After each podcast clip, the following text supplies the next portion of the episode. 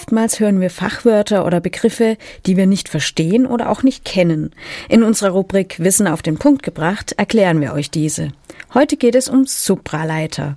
Professor Dr. Bernhard Holzapfel vom Institut für Technische Physik hat Radio KIT-Reporter Joshua Bayliss erklärt, was genau wir uns unter einem Supraleiter vorstellen können. Ja, ein Teilchenbeschleuniger, das ja, ist ein das Gerät, das wir besonders gerne bei Bäckereien oder so ähnlich. Wissen auf den Punkt gebracht.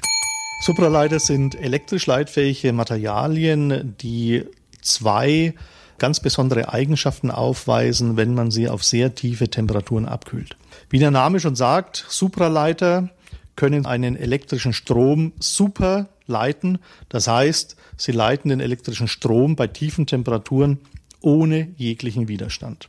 Dies ist aber nur eine Eigenschaft. Die zweite, genauso wichtige Eigenschaft ist die, dass Supraleiter ein Magnetfeld aus ihrem Innersten beim Übergang in die Supraleitung komplett verdrängen und damit ideale Diamagneten darstellen.